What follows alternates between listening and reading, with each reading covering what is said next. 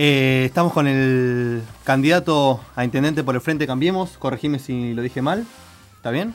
Leandro Costa, muy buenos días. Buenos días a todos, buenos días a los que nos escuchan y gracias por la invitación.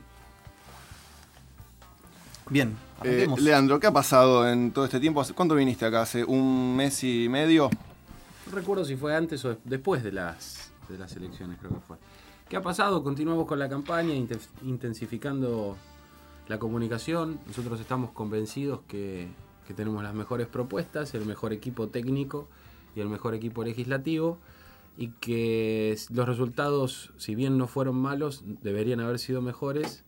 Eh, esos resultados que deberían haber sido mejores los vamos a mejorar con más comunicación y mejor comunicación. ¿Cuánto sacaste en las PASO? En votos, 20 casi- sí, en- 26%. no, un poquito más, pero en votos son 29.000 votos más o menos. Nosotros quedamos a 13.000 votos del, que triunfó en las elecciones, teniendo en cuenta que 16.000 fueron en blanco, teniendo en cuenta que 14.000 hoy ya no, no pueden elegir a su candidato porque o no llegó al 1,5% o perdió la interna, y que 49.000 no fueron a votar. Eh, si hacemos la suma, casi casi queda lo mismo que el Frente Cambiemos y el Frente para la Victoria juntos. Es decir, hay muchísimo votante que necesita saber a quién va a votar, que necesita confiar en alguien para votar y nosotros queremos llevarle nuestra propuesta para que por lo menos seriamente sepa qué es lo que queremos hacer. Por eso lo hicimos el sábado pasado. El sábado pasado nosotros hicimos una presentación punto por punto de cada una de nuestras propuestas, en cada una de las materias que hacen en la cuestión de gobierno, desde lo ecológico y medioambiental, pasando por la salud, llegando hasta el último tema, que no por último menos importante, es el tema de la seguridad. ¿no? Bien, están con un poco elevando el tono de pica con, con el Frente Renovador, ¿no? En general, eh, Cambiemos y el Frente Renovador se están dando un poco más duro. Digamos, antes los dos atacaban a Scioli y ahora se están atacando entre sí, tanto Massa y Macri como este, Carranza y tu persona. No, no, no. En mi caso yo no contesto ningún tipo de agravio, no hemos agraviado a nadie, ni siquiera a los del Frente para la Victoria, los respetamos, creemos que, que los que los eligen, los eligen porque de verdad creen en ellos. ¿Sentís Sí, que Mauricio. aumentaron los agravios a- en contra tuya? Se mantuvieron. Eh, sí, es cierto que Mauricio contestó alguna cuestión de, de Sergio Massa, pero fue menor. Lo que está claro es que en muchos lugares de la provincia de Buenos Aires el Frente Renovador hace de vocero del Frente para la Victoria. No tiene que ver con la conducción nacional, pero ¿cuántos candidatos del Frente Renovador hoy dicen vamos a apoyar a Scioli, volvemos al peronismo, somos el peronismo unido? Y en definitiva eso está pasando desde José Cepaz, con el candidato Oscar Duché, hasta, eh, bueno, pasa en Escobar también, y pasó ayer con Mónica López. ¿Pero qué diferencia hay entre eh, Mónica López pasándose al Frente para la Victoria y vos pasando del Frente Renovador a, a Cambiemos?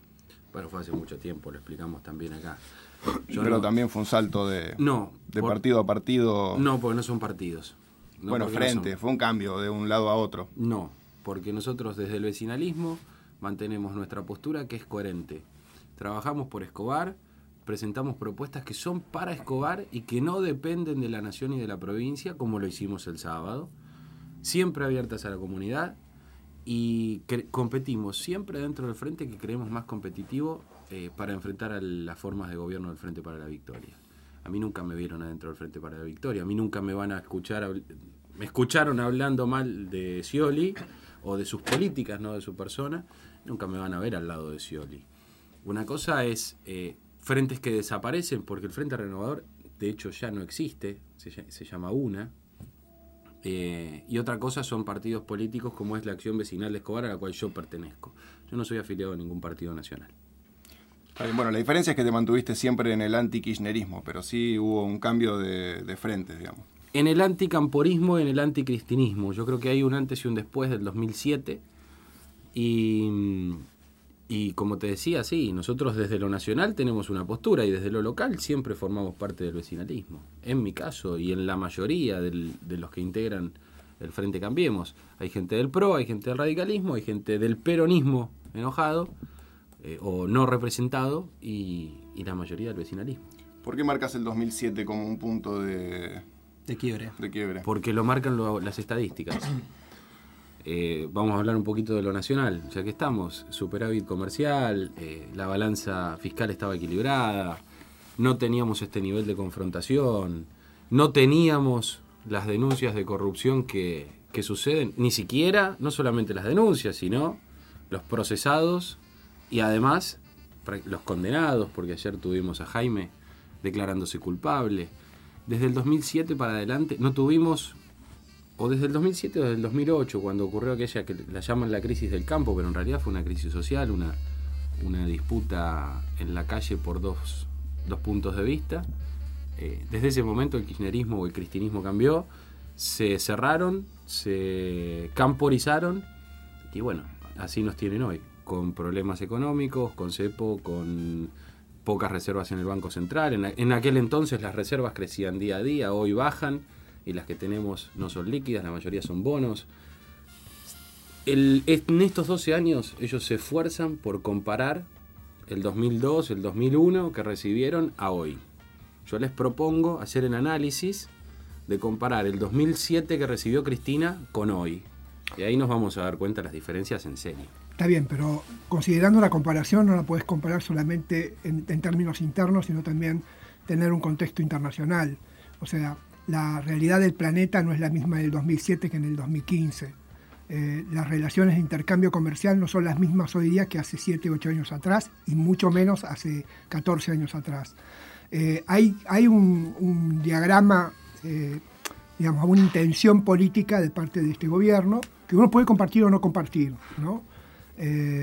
Que radica en, digamos, alimentar un mercado interno, sea como sea, generando déficit, generando digamos, pérdida de las reservas y todo lo demás, que eso es lo habitual. Impresión, impresión de billetes. Bueno, impresión, sí, sí, eh, financiar internamente el país.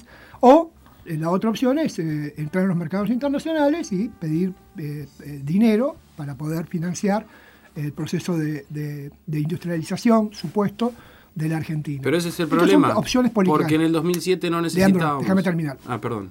estas son opciones políticas perfiles políticos bien definidos que vos podés acompañar o no. Ahora, eh, me da la impresión que en esta discusión política que plantean los partidos mayoritarios, eh, cambiemos si el Frente para la Victoria, o el kirchnerismo, como quieras, eh, sucede, sucede una cosa muy curiosa, es decir, nadie discute realmente con seriedad hasta dónde estas políticas son coherentes o no coherentes en el contexto eh, eh, internacional y en, la realidad y en la ubicación geográfica y, política que tiene la Argentina. Nadie lo discute. O sea, siempre se están eh, argumentando en esta polaridad, ¿no es cierto?, de endeudarse o financiar con emisión toda la discusión. Bueno, pero eso, eso no es cierto. ¿Por qué? Porque no se plantea el endeudarse o no endeudarse. Y porque aparte la Argentina se está endeudando cada día más. Te lo estoy diciendo por el tema de las reservas del Banco Central. No estamos hablando de dinero líquido, de billetes o de oro. Lo que tenemos son bonos. ¿Está bien? Entonces, eh, son... Eh, caigo en, en el disquito, pero termina siendo un relato porque la Argentina se endeuda, pero no se endeuda ni para infraestructura, ni se endeuda para industrialización, se endeuda para terminar pagando cada vez más empleados estatales, sueldos y demás. Te pueden decir ahí sí, y bueno, pero entonces lo que tendría sería muchísima más desocupación. No, no es cierto, porque si vos invertís en la producción tendrías trabajo genuino y no planes que terminan haciendo que la gente pierda el sentido del esfuerzo, que los jóvenes no vean esforzarse a los padres y que perdamos lo que nosotros tenemos que recuperar. Desde el punto de vista ideológico, si me, más allá del vecinalismo, si a mí me quieren encasillar en algún lado, pónganme en el defensor de la movilidad social ascendente. Yo quiero que el joven sienta que si se esfuerza, si trabaja o si estudia, va a estar mejor que los padres. Eso es lo que nosotros tenemos que conseguir. ¿sí?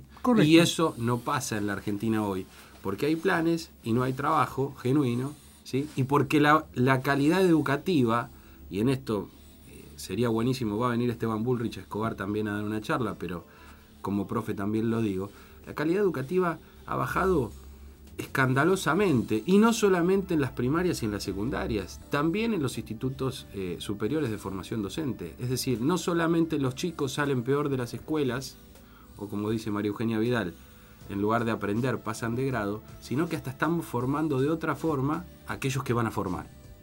Ahora, yo tengo una pregunta. Vos sos, eh, o sea, primero me planteas una situación que tiene que ver eh, con lo que potencialmente querés que suceda en el país. O sea, Ujú. querés que eh, los- la gente tenga la posibilidad de salir a trabajar y conseguir trabajo eh, bien remunerado a partir de una posibilidad. Pero esto es potencial. Yo la pregunta que te hago es esta, es decir, ¿cómo resolvés la situación en el presente? Porque yo no puedo esperar a pasado mañana a que la gente forme conciencia eh, si no atiendo eh, las necesidades de alimentación y de educación y demás en el presente. Por eso ¿Cómo el- financias eso? Claro, por eso en el plan nosotros dividimos las, las cuestiones en urgentes y en importantes. Lo importante es que lleva tiempo y nunca lo vamos a, a saber en realidad cuándo va a terminar. Y en realidad nunca va a terminar porque el objetivo se va a ir corriendo para mejorarse día a día. Y lo urgente que son las cosas para atender hoy. Lo que pasa es que planteémonos, en, vos me dijiste un contexto in- internacional. Hablemos de la Argentina que hace 12 años que está en emergencia económica. ¿Por qué emergencia económica? por las, por las facultades que tiene el Poder Ejecutivo. ¿A ustedes les parece que estamos en emergencia económica y podemos modificar presupuestos como, como uno quiere? Entonces, nos perdimos una oportunidad. El contexto internacional no es tan malo como se plantea en algunos medios, porque sí es cierto que a algunos países les está yendo mal, pero también es cierto que muchísimos países están creciendo. Y cuando vemos el contexto, el contexto internacional, sobre todo el cercano, nos damos cuenta que en Chile las cosas que pasan en Argentina no suceden, que en Uruguay las cosas que pasan en Argentina no suceden, que en Paraguay, que en Perú, que en Colombia. Solamente nos podemos comparar desde el punto de vista inflacionario con Venezuela y hoy con una crisis que sufre Brasil, pero que es más política que económica. Entonces, eso bien, para... me, para- estás, me estás haciendo una trampita, porque si vos desmenuzás las los países que acabas de nombrar, tenés que hablar también de que en Chile tiene una diferencia entre los que más ganan y los que menos ganan, que es vergonzosa. Eh, Y la Argentina no tiene datos. la Argentina, pero es objetivamente así. Cualquier persona que ha visitado Chile o que, que ha vivido en Chile, y tengo varias, tengo por lo menos dos amigos que están viviendo allá eh, por razones de trabajo, eh, eh, me, me cuentan la diferencia social que hay. O sea, está claro que hay un sector eh, Está claro que hay una y un diferencia. sector no pudiente. Está claro. ¿De ¿Y en? Argentina no? En la Argentina hay una clase media muy grosera, o sea, que no la tiene ninguno de los fenómenos que vos estás mencionando. No, en Argentina hay una clase media que perdió la expectativa de la movilidad social ascendente. En Argentina Eso los hijos de la clase media sienten que aunque estudien y se esfuercen y trabajan, no van a tener mejor situación que los padres. Y eso es lo que se perdió y eso es lo que cuesta revertir. Pero estás hablando siempre de potencialidades. No. ¿sí? O de sentimientos. No, porque te los puedo- hechos son distintos. No, ¿eh? los hechos son bastante más eh, concretos, por ejemplo, en la ciudad de Buenos Aires, donde crece la matrícula de la educación estatal. Pero estás hablando de, la- de quizás el, el- el- el lugar de la República Argentina que mayor ca- cantidad de impuestos cobra por lejos. O No, sea, es cierto. ¿Cómo que no? No es cierto. Es un, no es hay un tasa. estado chiquitito así con, con un presupuesto de 4 mil millones de... de- 4 millones de personas, casi Uruguay, más, más que Uruguay, en donde no se cobra seguridad e higiene para las empresas, en donde los vecinos reciben muchísima atención y hay un Estado muchísimo más presente. Y te lo digo por qué, porque atendemos gente de todo el conurbano desde el punto de vista de la salud y por lo que te acabo de decir que pasó como nada, pero muchachos, esto es importantísimo que el vecino de la ciudad de Buenos Aires elija mandar a los chicos, a sus hijos, a la escuela pública antes que a la escuela privada, comparándolo con Buenos Aires, que cualquier, eh, cualquiera de los que nos estén escuchando de clase media, cualquiera de clase media, hace un esfuerzo extraordinario para mandarlos a la escuela privada porque siente que va a estar mejor educado, esa, esa diferencia echa por tierra todo lo que se pueda decir de progresismo, no progresismo, de Estado o no Estado. En El, realidad, el vecino esto de- es histórico. La ciudad de Buenos Aires se ha caracterizado por tener un sistema educativo desde siempre. No, no es así. Sí, sí. No, el, el sistema educativo es bueno. Yo era chico y, y- Sí, y pero- la escuela pública en Capital Federal, eh, Carlos Pellegrini. eh, Sí, pero- yo, pero esos son dos escuelas, sí, pero no, esos son dos. No, el, el Nicolás Avellaneda, el Lengüitas, No, pero- eh, la, la, la número cuánto, no sé Tenés que de tomar los datos. Tenés ¿Cómo? que tomar los datos y Pero darte tomarlo- cuenta. No, no, yo, los- yo acepto el discurso tuyo de que hoy día la, la ciudad de Buenos Aires tiene una educación de primerísima No, no, no es lo que estoy diciendo. ¿Cómo que no? No, lo que yo estoy diciendo es que la gente lo está eligiendo más. Antes la gente Porque anotaba. buena calidad. No, antes, hace ocho años, Sí. en la ciudad de Buenos Aires, la matrícula que Sí. más crecía y que tenía más eh, eh, alumnos era la privada. Sí. Hoy eso se revirtió. ¿Por qué se revirtió? Porque el gobierno invirtió en calidad educativa y en las escuelas públicas de la ciudad de Buenos Aires, entonces el vecino elige mandarlos a la escuela pública. Más allá de que el Nacional Buenos Aires, más allá de que el Carlos Pellegrini, más de que el Colegio Pellegrini, más allá de eso, antes se elegía una cosa y hoy se modificó. Y eso es lo que tenemos que hacer. ¿Ustedes conocen alguna persona en la ciudad, en la provincia de Buenos Aires que les pueda decir la verdad que la escuela estatal en Buenos Aires, que el colegio público en Buenos Aires es mejor que los colegios confesionales o que los colegios... Igual, ¿Ustedes están Leandro, estás, Leandro, estás hablando de, o sea, repito lo que acá te dijo Fernando, estás hablando de institución, de la educación en la ciudad de Buenos Aires, que tiene una trayectoria de décadas, que no le podés tirar todo el mérito a los últimos ocho años de Macri por cómo está la educación Yo en la estoy Argentina. hablando de los ¿O sí? últimos ocho años de, de datos. No dije ni Macri, no dije ni gestión de. No, ni lo nombré al ministro de Educación, solamente que va a venir. Lo que te digo es que hace ocho años esto no pasaba. Y lo que te digo es que hace ocho años, como hablábamos de la cuestión nacional, también pasaban otras cosas. Y también, insisto, hace ocho años la provincia de Buenos Aires no era lo mismo. No era lo mismo la provincia de Buenos Aires. Porque teníamos menos habitantes, porque en el porcentaje de infraestructura era distinto. Y te lo puedo llevar a lo local, que sería lo más importante y es lo que vamos a discutir el sábado. Porque en Escobar crecimos el 20% en población desde el, desde el último censo hasta ahora, y los últimos cinco años le agregan un 10% más, y no crecimos en infraestructura porque se hizo un colegio y medio. Crecimos el 30%, si quieren, el 27%. Se construyó un colegio y medio Está bien, en, pero- Escobar. Pero Eso- ¿Y no quién se fue el intendente en ese tiempo? No, pero no lo tiene que hacer el intendente, si no estamos errados. La infraestructura y la cuestión curricular, desde el punto de vista de la ley nacional desde 1994, tiene que ver con la provincia. Entonces, la provincia de Buenos Aires, en los últimos 12 años, en realidad, en los últimos 12 años, con un crecimiento de más del 30% de la población, a Escobar le construyó una escuela y media. La provincia de Buenos Aires, ¿En los desde el punto de vista 12 años? Sí, desde el punto de vista hidráulico, ¿sí? que se tiene que hacer cargo de- del dragado de, los, de las cuencas, no hizo nada. Hoy cruzás el río Luján enfrente al Cube caminando. Lo cruzás caminando. Perdón, un la- metro y medio de profundidad. Las dos escuelas donde laburo yo se construyeron Posteriormente. posterior a los últimos 12 años. Yo la sí 8 que de sí. Garín, la 14 de Mayuitz, así que más de una escuela y media fue, no me vas a escuchar, no es para defender a, No. al gobernador que se Scioli, hayan modificado. pero hayan que digas información, digo, un poco menos exagerada, porque fue más de una y media. Sí. No, no es cierto. La Que se 34. hayan modificado, porque es lo mismo. Yo laburo en dos. decir- Una es nueva y la otra es media escuela que le agregaron. ¿Cuál es la nueva? La de acá. La 8. La 8 es nueva. La media Tiene 4. menos de 12 años. La media 4, el edificio de la media 4 es todo nuevo. Todo nuevo. Y en Ahí cuanto la- a educación la media especial- 4 ya estaba. Sí, ya estaba. La media 4. La Entonces, 34. estamos, Bueno, la ocho y la estamos hablando, 14. a ver, que sean un edificio nuevo, porque vamos a plantear esta situación. Lo que estoy diciendo es que crece la población y que no crece el espacio para que estudien. Que lo hayan modificado no significa que hay más espacio para los chicos.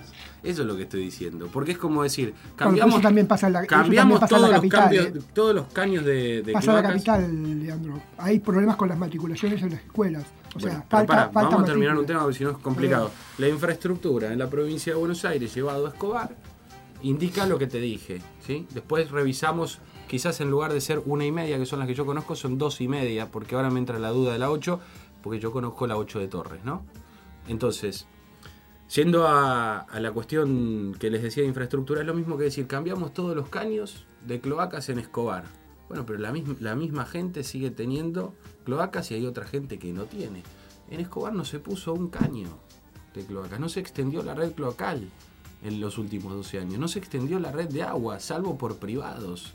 Entonces, cuando vos decís, crece la gente del 30%, la cantidad de gente del 30%, y no crece la infraestructura, a pesar de eso, como les contaba la última vez que vine, por lo menos se desarrolla acá unas cuadras un polo gastronómico, sin cloacas y sin agua corriente, que se lo tienen que desarrollar ellos mismos, que se lo tienen que construir ellos mismos. A pesar del Estado municipal en contra, a pesar de eso, en Escobar se desarrollan cosas. Imagínense con el Estado a favor o con el Estado invirtiendo en donde tiene que invertir. No en 2.761 empleados municipales, el doble de la planta municipal que teníamos hace 8 años. Son todos datos ciertos, datos que los vamos a poder nombrar en el debate y que podemos hasta cotejar y que ese dato te lo agradezco porque quizás yo esté confundido y en lugar de ser una y media, sean dos y media. Quizás te confundas y sean más de dos y media también. O No quizás- importa, sí. o sea, más, o sea, más Mira, allá del detalle. quizás sea del una y media también, ¿no? Está bien, dejemos el detalle de cuántos son y cambiar figuritas en cuanto a la cantidad. Pero lo que sí me parece importante establecer es, eh, supongamos, vo- vos, vamos a lo concreto, vos asumís como intendente el 10 de diciembre también, ¿no? Creo. Sí. ¿Corresponde a la misma fecha?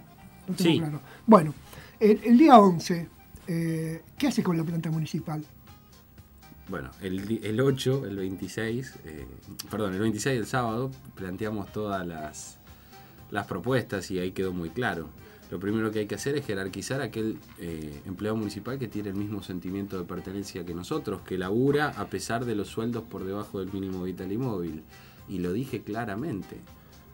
El personal inactivo, la reducción en el personal inactivo del municipio forma parte de la optimización de recursos que nosotros vamos a hacer. Terminada la nota pueden meterse en leandrocosta.com.ar, están todos todas las propuestas basadas ahí. ¿Qué significa? Reducción de personal inactivo.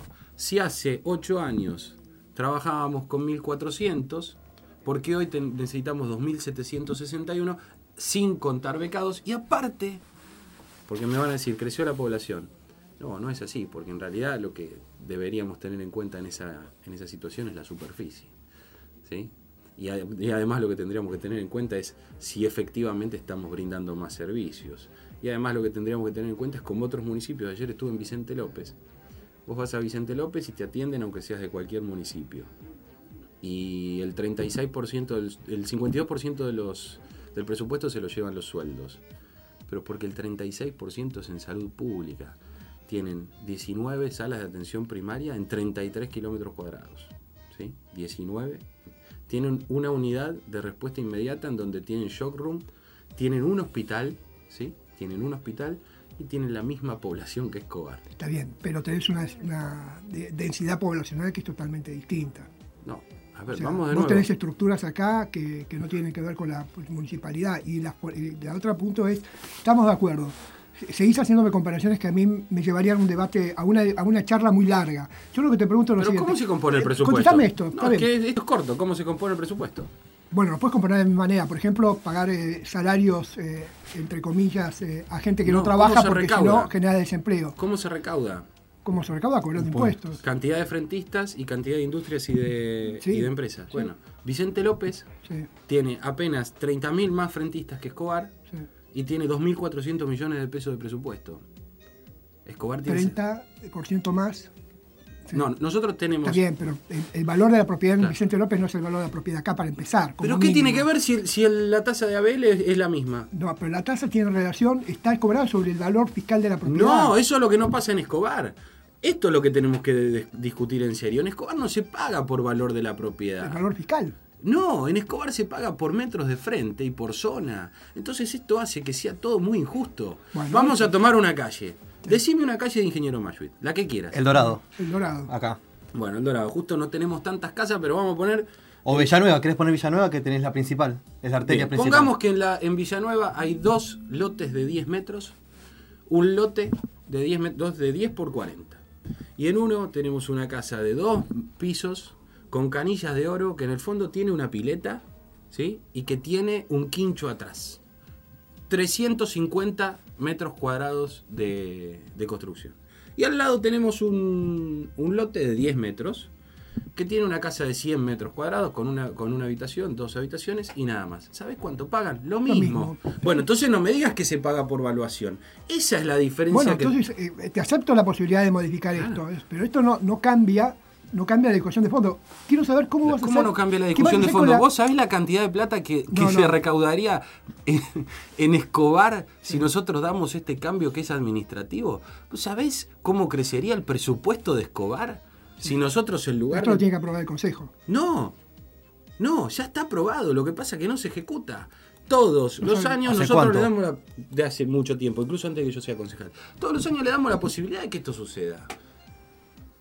Y de última, vamos a hacer de cuenta que el Consejo no lo aprobó. ¿Cómo no va a aprobar esto el Consejo, la fiscal y tributaria que se viene?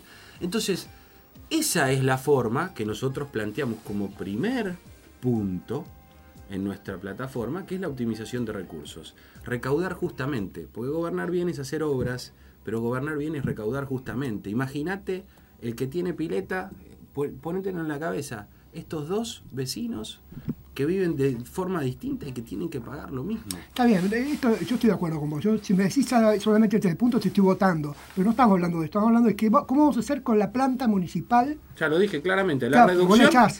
La reducción del personal inactivo, sí. El 11 de diciembre. Es que, en realidad no, es que en realidad no los vamos a terminar echando, se van a ir solos porque no, son gente que no va a trabajar. Consulta con algún empleado municipal. No, no, quiero discutir si esto es real o no es real. Yo creo que puede ser muy real o no. El hecho es que yo sé que estoy dándole la posibilidad a un montón de gente que cría hijos, eh, que, tiene una realidad social y que con ese dinero vive. Ahora, la pregunta es, eh, más allá de la discusión formal de caso por caso, eh, porque echar en, manada también implica actos de injusticia. pero pará, porque vos dijiste la echás. Nosotros hablamos de una reducción de personal inactivo, te puedo poner un ejemplo. En, San Isidro, de cada cinco que se jubilan, esto pasa en cualquier lado, son administraciones buenas y no tiene que ver con el dinero. De cada cinco que se jubilan, toman dos. ¿Se entiende? Entonces no están echando personal. De cada cinco que se jubilan, toman dos. Y la reducción del personal se fue dando gradualmente. ¿Se entiende? Sí, sí, se entiende. Yo te escucho y, sos, te escucho, y para mí sos eh, la voz, el candidato del ajuste en Escobar. Porque para mí el Estado tiene que dar trabajo y debería a los que eh, no están laburando hacerlos laburar e incrementar la planta municipal con trabajo genuino, no reducirla y me suena, ¿por qué no sos el candidato del ajuste? Si estás planteando ajustar las cuentas y echar a la gente. No, yo te estoy planteando aumentar la recaudación de una manera más justa. Y tener menos empleados. No, tener menos empleados no. Sí. No, tener menos empleados municipales. ¿Tener menos empleados municipales? sí, ¿qué otros empleados vas a tener? Municipales. menos empleados. No, lo que te estoy planteando es tener menos empleados municipales. Fomentando la producción y que haya más empleo en Escobar. Que el vecino de Maquinista Sabio, que nos escucha ahora, no sé si llegamos a Maquinista Sí, llegamos a Maquinista que la, Que la mayoría se toma el tren o el colectivo para ir a trabajar en otras plantas o en otros parques industriales, lo puede hacer en Escobar. Eso es lo que ustedes, ustedes pueden encasillar como a ustedes les guste, no hay ningún problema. Pero acá nadie habla de ajuste y aparte los ajustes se dan nacionales y los ajustes se dan provinciales. Los ajustes se pueden dar con emisión de cuasi monedas como lo tuvimos hace varios años o los ajustes se pueden dar dándole a la maquinita como nos está pasando eh, y no genera inflación. Eso es un ajuste. Decir que hay que modificar la planta de empleados municipales para que los ñoquis se terminen bueno, si, para, si para ustedes esos ajustes. No, no, yo te planteo lo eh, siguiente. O sea, yo no creo que nadie eh, sea justo que alguien cobre algo por no hacer nada.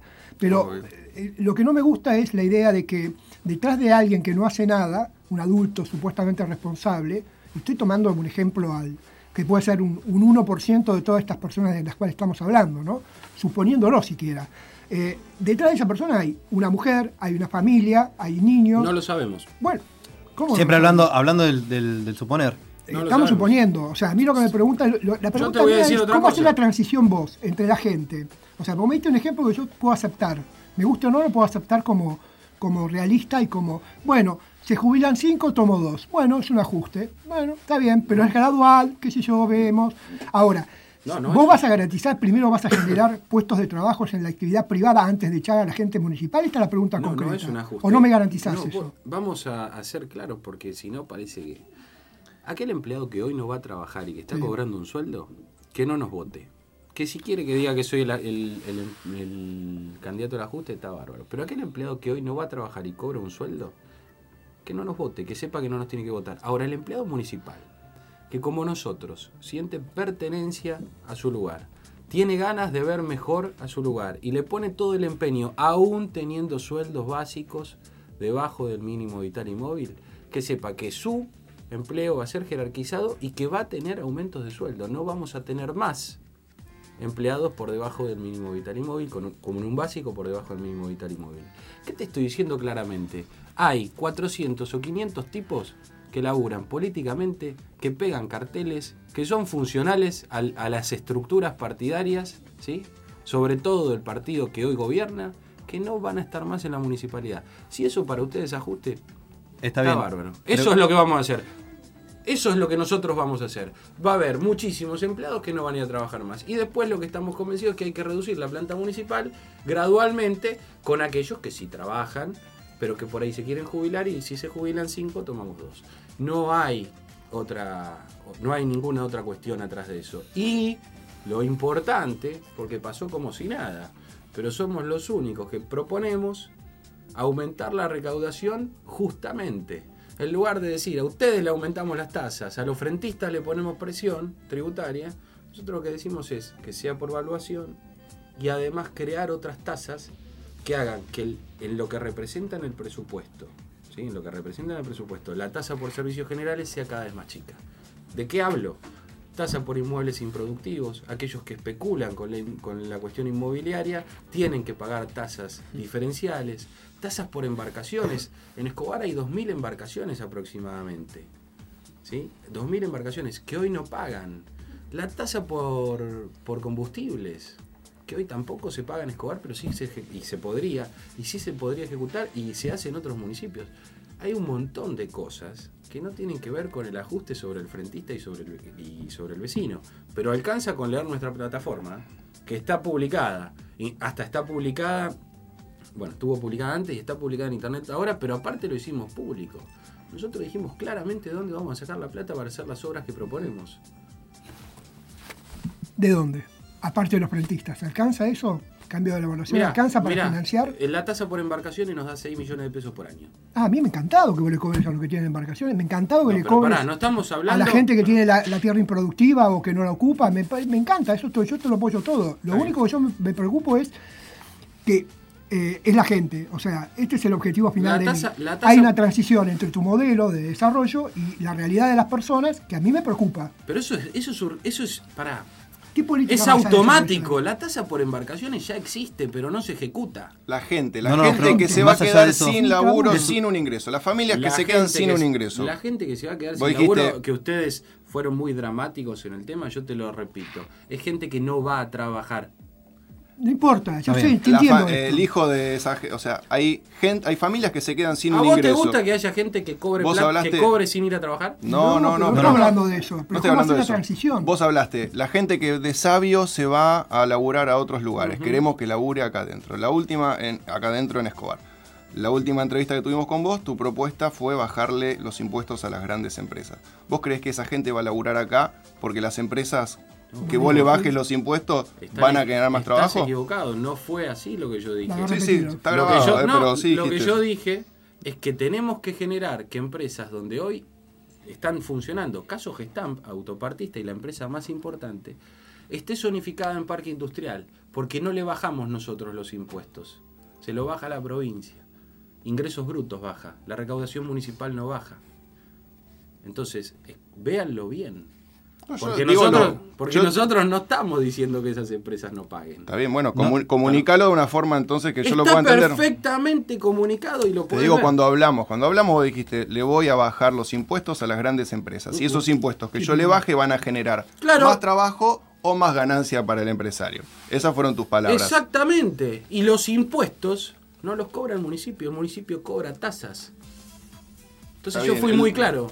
Está bien, el objetivo entonces igual es bajarle los impuestos a las grandes empresas. El objetivo es que las empresas que no se están radicando en Escobar puedan hacerlo en parques industriales, tener trabajo genuino en Escobar, tener que evitar que los vecinos de Escobar se trasladen gastando dinero y gastando tiempo para trabajar y que esas empresas sigan aportando lo mismo, porque van a tener menos impuestos por ingresos brutos y las tasas las van a seguir pagando de la misma manera. Bien, Leandro. Por favor, eh, y en esto se los pido, pues si no parece hasta mm, eh, una desviación de las palabras, y vos lo dijiste. La propuesta tuya es esta.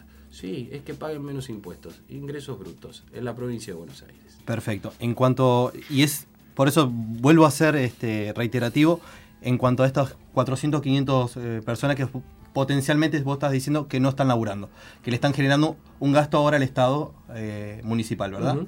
Bien, ¿habría manera de articular esos 400, 500 personas que son improductivas y a su vez están generando un gasto al Estado y eso reducido también a, todos los contribuyentes de que sean productivos? Claro, con un seguro de desempleo. Pues lo que nosotros estamos planteando es los que quieren trabajar, Sí. que lo hagan. Está bien. Los que, no, los que no lo están haciendo, a ver, va a haber muchos eh, empleados municipales que ojalá escuchen esto y se van a sentir representados porque ellos ven cómo firman, como firman sus presentes Sí. y ven cómo otros firman sus presentes pero efectivamente no están. Y eso hace que ellos cobren menos. Está bien, yo entiendo ese, esa preocupación que vos, vos, vos estás- planteando de la persona que está laburando y le da bronca, obviamente, que otra persona se, ver, se levante el sueldo de arriba. Si Es te una da bronca. o no, no, no- bueno, está bien, pero el... es injusto. Es injusto. Vamos, partimos de esa injusticia. Lo- la comparto y la entiendo. Porque a mí también, si yo estoy laburando y otra persona se la lleva de arriba, obviamente va, va a parecer injusto. El tema es, esa persona que no está laburando, no va a laburar obviamente en el, en el municipio, porque no lo está haciendo ahora, según lo que estás diciendo. ¿Qué va, ¿Qué va a pasar con esas 400, 500 personas para que generen trabajo, para que puedan mantener a la familia, al hijo? O empezarán a dar el presentismo y seguirán trabajando con, la misma, con el mismo sentimiento de pertenencia y las mismas ganas que los demás, Sí. o serán sumariados y, retirados de la municipalidad. Está bien. Y Está claro.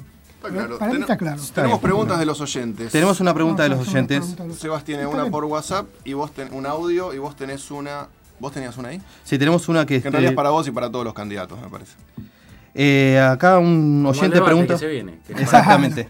Como el es un, que se un viene. predebate. ¿De dónde sacan la plata los candidatos para publicidad? ¿Para hacer campañas toman licencia o siguen cobrando? Bien. Es excelente esa pregunta. Capaz que le hizo algún, algún amigo mío, pero. eh, Cuánta honestidad. Yo estoy, de verdad lo digo, porque yo estoy, soy el único candidato que está en licencia. Y me enfrento a un subsecretario de Estado, nos enfrentamos a un subsecretario de Estado que se tendría que ocupar de la economía social en Jujuy, de la economía social en Salta, de la economía social en Pilar, en Zárate y en Escobar. Pero yo lo veo solamente en Escobar o en Belgrano, que es donde vive. Yo pedí licencia. Ya antes de las primarias dejé de ser concejal porque estoy convencido que no se pueden hacer las dos tareas juntas. Entonces no estoy cobrando, claro. Yo pedí licencia. Después me pueden preguntar cómo vivo. Dentro de dos o tres días va a estar publicada mi declaración jurada de bienes en internet, porque nosotros presentamos un proyecto de transparencia que el oficialismo no votó, pero por una cuestión moral nosotros lo vamos a cumplir igual. Los funcionarios tienen que decir qué es lo que tienen, cuándo llegan y cuándo se van. Eso a nivel municipal estamos hablando, ¿no? O- A nivel municipal, porque a nivel nacional ya sucede. Sí, eso se sabe. sí. Entonces, y después tenés cómo financian las campañas. Sí. Bueno, eh, les vamos a mostrar también los hasta ahora son privados, eh, les mentiría, entre 40 y 50 aportantes privados de montos chicos, ¿sí? que llevábamos unos 200 mil pesos de, de- Recaudación. de recaudación para nuestra campaña. Nuestra campaña salió eso y después tenemos, que esto es un, un gasto importantísimo, ¿no? El gasto de impresión de boletas que lo, lo paga el Frente Cambiemos, que es importantísimo, insisto, y que es innecesario, porque desde hace mucho tiempo nosotros proponemos otras maneras de votar, mandamos resoluciones como concejales e incluso todos de nuevo los que enfrentamos en estas elecciones, que tienen representación legislativa, estuvieron en contra.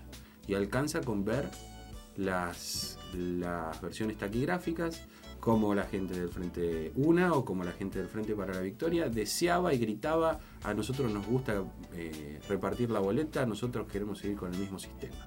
¿sí? Para que quede claro, nosotros vamos a hacer público cómo pagamos nuestra campaña, quiénes son nuestros aportantes, cuánto aportaron eh, estas personas y está firmado. Y en el caso de la, de la licencia, también damos el ejemplo. Y en mi caso yo no soy hoy concejal, estoy en uso de licencia. Los demás candidatos no pueden decir lo mismo. Por lo menos el candidato, sin faltarle al respeto a ninguno, creo que la gente eh, a nivel nacional, a nivel provincial, a nivel municipal, decidió que o va a ganar el Frente para la Victoria o va a ganar el Frente Cambiemos porque los demás les va a ser muy difícil llegar a ganar. Entonces, el candidato con el que nos enfrentamos, el frente con el que nos enfrentamos, no demuestra o no tiene signos de, de querer aceptar lo que nosotros planteamos desde lo, desde lo legal, pero desde lo moral, por supuesto. Bien. Escuchamos la pregunta vía WhatsApp. Este fue un amigo, ahora por ahí viene un enemigo. Vamos a ver. No sé, acá nos dejaron una pregunta para Costa. ¿Tiene algún proyecto pensado para el tema seguridad?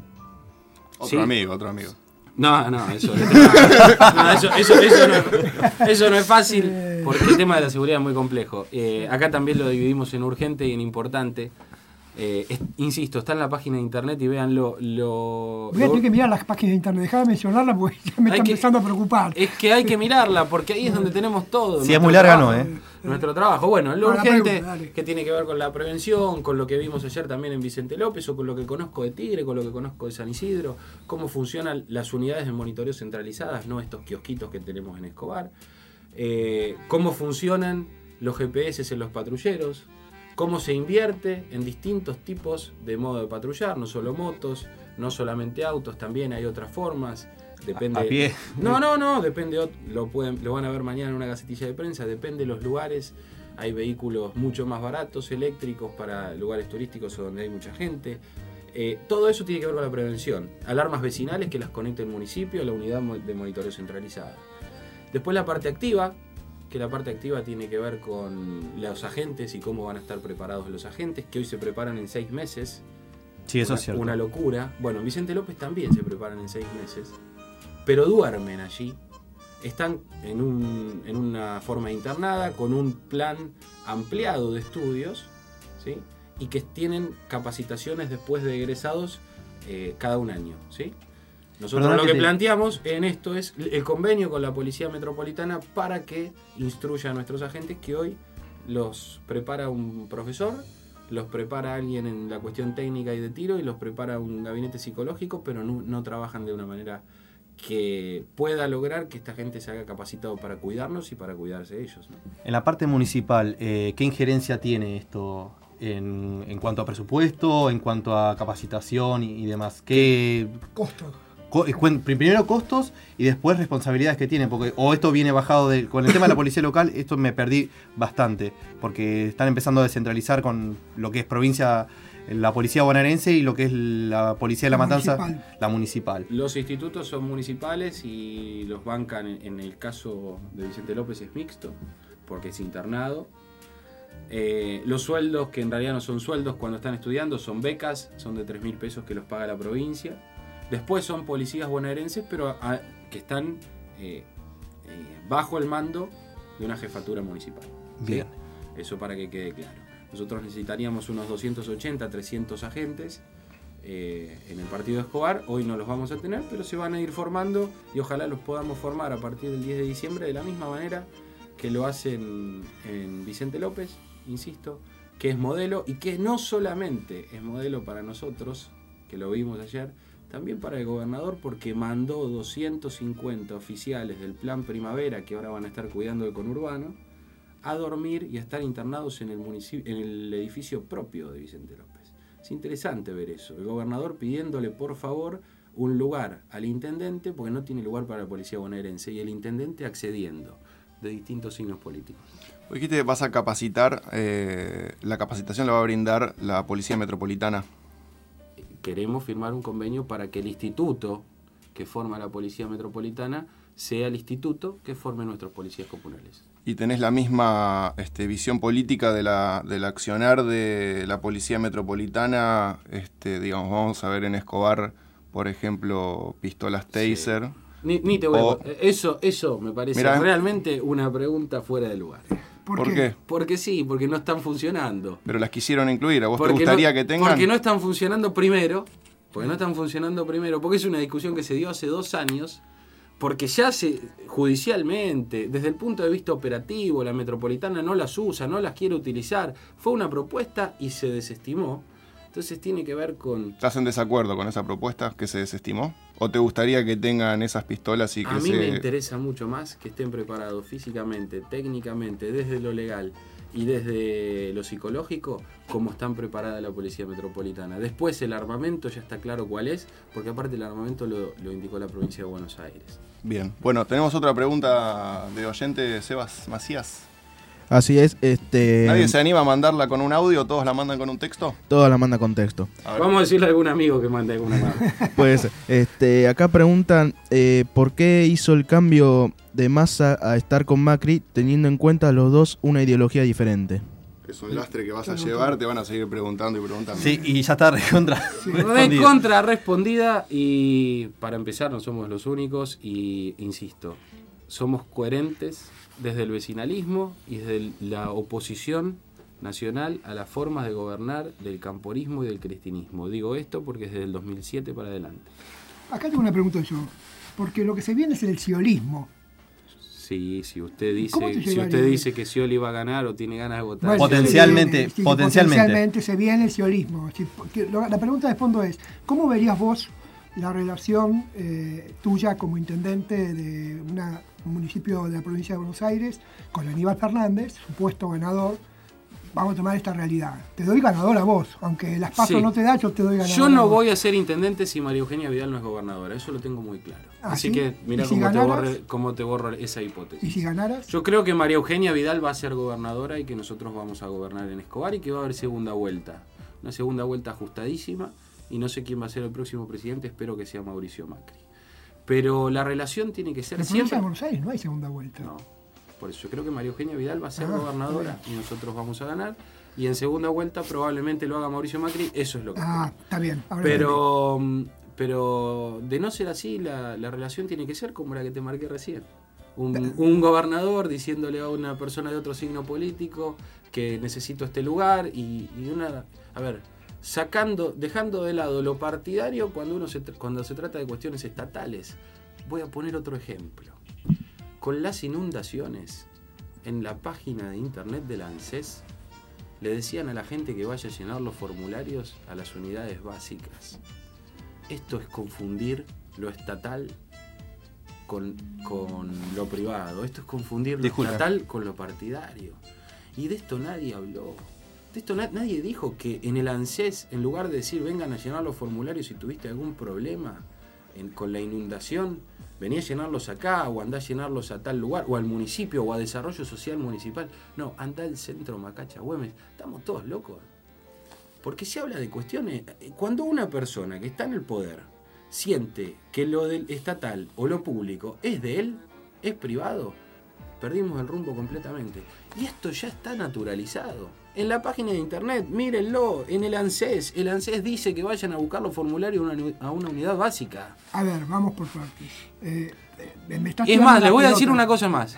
La camioneta, la camioneta, camionetas que tienen, que tienen ploteos de naranjas, vamos a decirlo así, son camionetas del Estado. Son camionetas del Estado. Bueno, em, tu candidato a presidente también usó guita del Estado para publicidad y empapelar todo de amarillo y usarla para su campaña presidencial. No, usa la unidad básica, pero digamos que... Pero no dice presidente. Que, bueno, un color. La marca ciudad existe. Pero también usa fondos públicos para fines privados de su campaña. La marca ciudad existe. La marca ciudad ¿Vos negás esto que te estoy diciendo? ¿Qué cosa? Que usó fondos públicos para financiar su campaña con una estrategia de marketing que, en lugar de hablar de la gestión, presentaba a sus candidatos. ¿En dónde? En la ciudad de Buenos Aires. ¿Pero en dónde? ¿En qué, ¿Cuándo viste que pasó eso? En millones de carteles en la ciudad de Buenos Aires. Fue tema en la opinión pública. Tampoco me digas que te estás enterando ahora por mí, ¿o sí? No, de verdad. No, no me parece que eso sea así. Yo no veo que diga eh, gestión Mauricio Macri. Siempre dice gobierno de la ciudad con un fondo amarillo. Acá es distinto.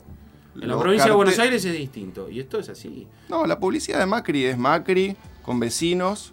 Eh, y eso no es guita del PRO o de Cambiemos, sino del gobierno de la ciudad. Deberíamos probarlo. Yo lo que te estoy diciendo es que vi eh, camionetas ploteadas, condominios que son del Estado siendo funcionales a partidos políticos. Es muy distinto. En realidad, eh, los, los, tres entes que estamos discutiendo a nivel nacional, provincial y, eh, Igual que iba el candidato, eh, todos juegan con la, con la maña de color. Absoluto, no, porque es una marca ciudad, pero lo que sí no, estoy... No solamente el, el, amarillo aparece tanto en, el PRO como en la ciudad.